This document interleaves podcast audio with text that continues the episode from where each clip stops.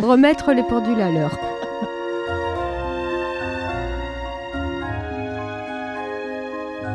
Du papier à l'écran.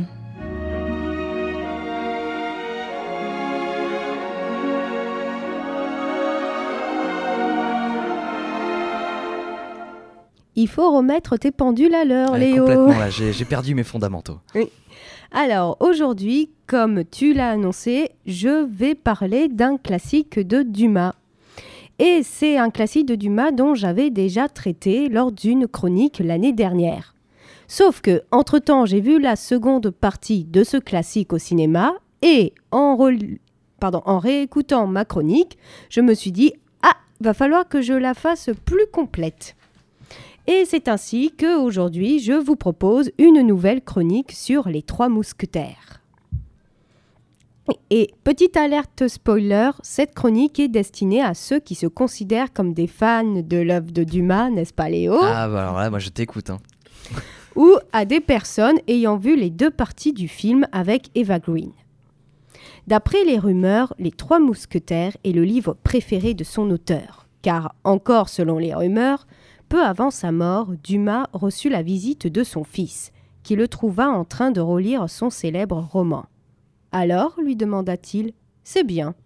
Et Monte Cristo, ça ne vaut pas les mousquetaires. Et comment ne pas reconnaître les trois mousquetaires comme un chef-d'œuvre? Le jeune D'Artagnan venant de province à Paris pour y devenir mousquetaire a de quoi faire rêver. Quel parcours Par son audace, il parviendra non seulement à déjouer les pièges que lui tendent les puissants du royaume, mais surtout à devenir ami avec les fameux trois mousquetaires du titre, Athos, Porthos et Aramis. C'est dingue quand on les prononce à la suite, on dirait une formule magique. Athos, Porthos, Aramis. Et cette amitié, j'ai retrouvé deux fragments qui m'ont marqué pour décrire l'amitié qui de D'Artagnan avec les trois mousquetaires. De leur côté, les trois mousquetaires aimaient fort leurs jeunes camarades. L'amitié qui initiait ces quatre hommes et le besoin de se voir trois ou quatre fois par jour, soit pour duel, soit pour affaires, soit pour plaisir, les faisait sans cesse courir l'un après l'autre comme des ombres, et l'on rencontrait toujours les inséparables se cherchant au du Luxembourg à la place Saint-Sulpice ou de la rue du Vieux Colombier au Luxembourg. Et plus loin, quatre hommes comme eux, quatre hommes dévoués les uns aux autres depuis la bourse jusqu'à la vie, quatre hommes se soutenant toujours, ne reculant jamais, exécutant isolément ou ensemble les résolutions prises en commun, quatre bras menaçant les quatre points cardinaux, et la fin quand... et- pardon.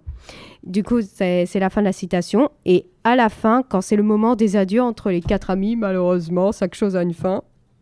Je n'aurai jamais plus d'amis, dit le jeune homme. Hélas.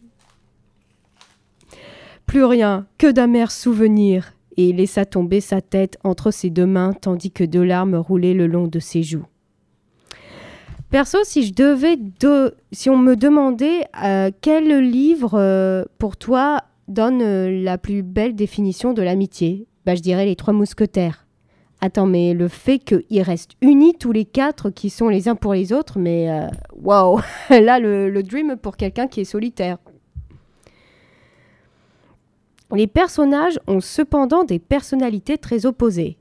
Comme le dirait le proverbe, les contraires s'attirent. Aramis est un homme bon sur tout rapport qui hésite entre l'armée et l'Église. Porthos est un bout en train qui vire limite au ridicule. Et Athos est un personnage hérité de la tragédie, ne riant jamais et semblant être en souffrance perpétuelle. D'Artagnan est quant à lui décrit comme un jeune Don Quichotte, ce qui est loin d'être un compliment. Il possède une énorme susceptibilité qui lui fait croire que dès que quelqu'un le regarde, ça veut dire qu'on se fout de sa gueule. Enfin, il est burlesque, car sa gaucherie le mènera dans des situations embarrassantes, comme par exemple le moment où il enfile une robe de femme pour se cacher de ses ennemis. Je crois qu'il venait de se taper Milady, enfin, je suis pas sûre, vous le vérifierez si vous lisez le livre. Mais c'est une forte tête qui fait que le duc de Buckingham s'étonne que tout de prudence, de courage et de dévouement s'allia avec un visage qui n'indiquait pas encore vingt ans. L'histoire a été transposée à toutes les sauces, au théâtre, en comédie musicale que j'adore, mais surtout en film. Et voici une petite sélection que j'ai retrouvée. Alors, en tout premier, nous avons le film Disney Mickey, Donald et Tango, les trois mousquetaires, qui a rythmé mon enfance. Tu te rappelles Oui, je l'ai vu, j'ai des images là qui ont pop-up d'un coup. Ouais, j'adorais ce film et depuis, je ne peux plus écouter le Danube bleu ou autre musique classique sans euh, me rappeler des paroles, euh, des paroles utilisées dans le film. Ensuite, nous avons bien sûr Barbie et les trois mousquetaires avec son putain Girls Powers. Évidemment, bien sûr. Mais oui, évidemment. Lui, je l'aurais mis au-dessus. Vraiment, c'est le, c'est, le meilleur. Mais bon, euh, de- euh, chaque film est meilleur à sa façon.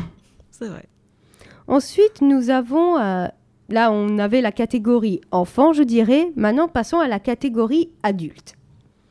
Le diptyque américain de Richard Lester de 1973 à 1974, composé des deux volets Les Trois Mousquetaires et On l'appelait Milady, qui est fidèle à l'œuvre et que je vous recommande fortement. Ensuite, nous avons une autre adaptation en 2011 qui était une nullité absolue. Pourtant, il y avait Mila Jovovich dans le rôle de Milady. Mais bon, comment dire? Ah mais oui, c'est celui de, de Paul W.S. Anderson. Ouais. Euh, Il y, a, tellement de trucs qui vont pas dedans que j'ai dû en sélectionner une pour éviter qu'on en parle euh, durant toute la chronique. Donc du coup, déjà, une erreur de taille. C'est l'apparition d'un ballon dirigeable à la fin du film. Or, le premier vol en montgolfière a été inventé en 1783 et les Trois Mousquetaires se déroulent en 1625. Euh, oui Ok, les scénaristes, vous avez foutu quoi là en fait Dir- dirigeable qui est plein de ninjas d'ailleurs. Ouais.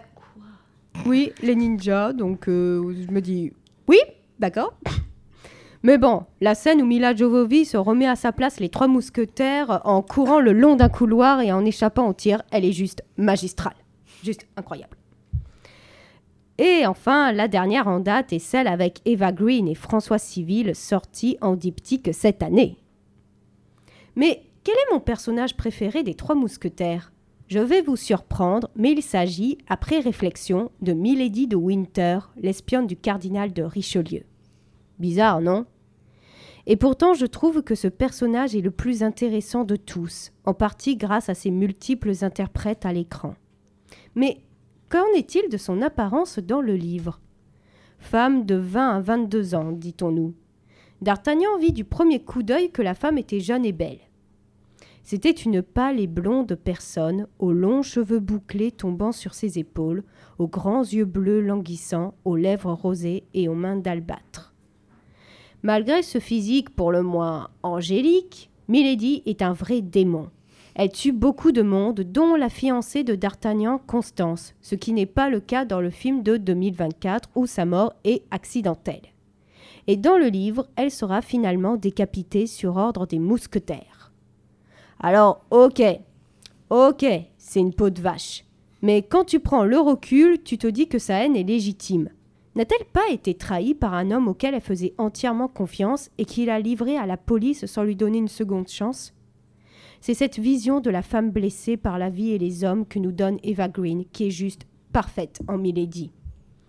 Tu es incapable de lui en vouloir dans le film, tu peux juste avoir de la compassion pour elle. Brutalisée par son mari qu'elle a tué en autodéfense, elle a été marquée d'une fleur de lys à l'épaule pour ne jamais oublier son passé.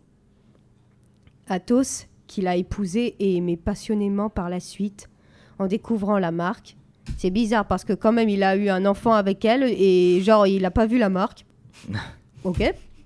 Ça pose des questions quand, comment ils ont conçu l'enfant, mais bon voilà.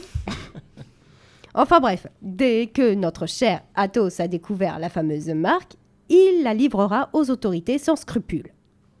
Cette trahison marquera à jamais Milady qui aura soif insatiable de vengeance envers Athos.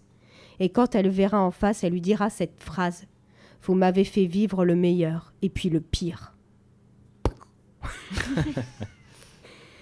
et pour en finir, il y a un détail qui m'a marqué dans le film Milady. Quand elle est confrontée à Athos, elle se met à chantonner, et cette chanson n'est pas anodine, je trouve. Cette chanson, c'est Greensleeve, une chanson très connue au Royaume-Uni qui, selon la légende, serait un poème qu'Henri VIII aurait composé en l'honneur d'Anne Boleyn. alias sa seconde femme qui va finir décapitée. Mais pourquoi ce détail est-il aussi important à mes yeux? Eh bien parce que Anne Boleyn est également une femme trompée. Souvenons-nous, Anne Boleyn a donné naissance à Élisabeth Ier, à la grande rage du monarque qui voulait à tout prix un garçon. Et du coup, qu'est-ce qu'il a fait Henri VIII Il a mis en place tout son procès pour la faire accuser de tellement de choses et au final, elle a été décapitée. Ce qui fait que Anne Boleyn est donc à ce stade une femme trompée par l'homme qu'elle aime, exactement comme les Milady.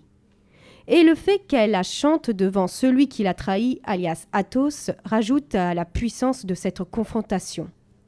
Et juste, euh, les premières paroles, c'est Hélas, mon amour, tu me fais une injustice en me repoussant dans une querelle. Pendant si longtemps, je t'ai été fidèle, plein de bonheur à tes côtés. Mais vraiment, c'est. Voilà, juste euh, ce passage, ça m'a marqué.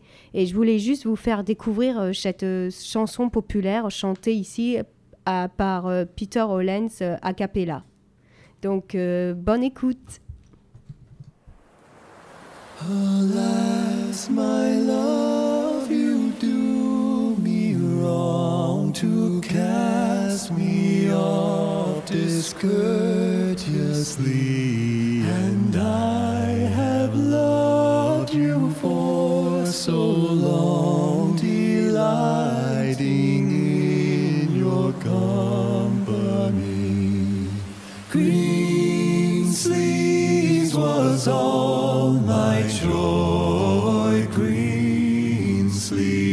sleeves was my delight. Green sleeves was my heart of